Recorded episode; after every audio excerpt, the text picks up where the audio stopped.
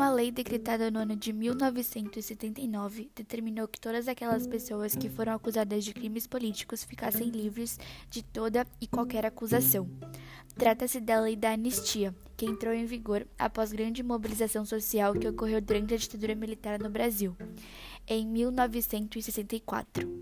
A lei número 6.683, foi decretada em 28 de agosto de 1979 pelo general João Batista de Oliveira Figueiredo, o então presidente da República Federativa do Brasil.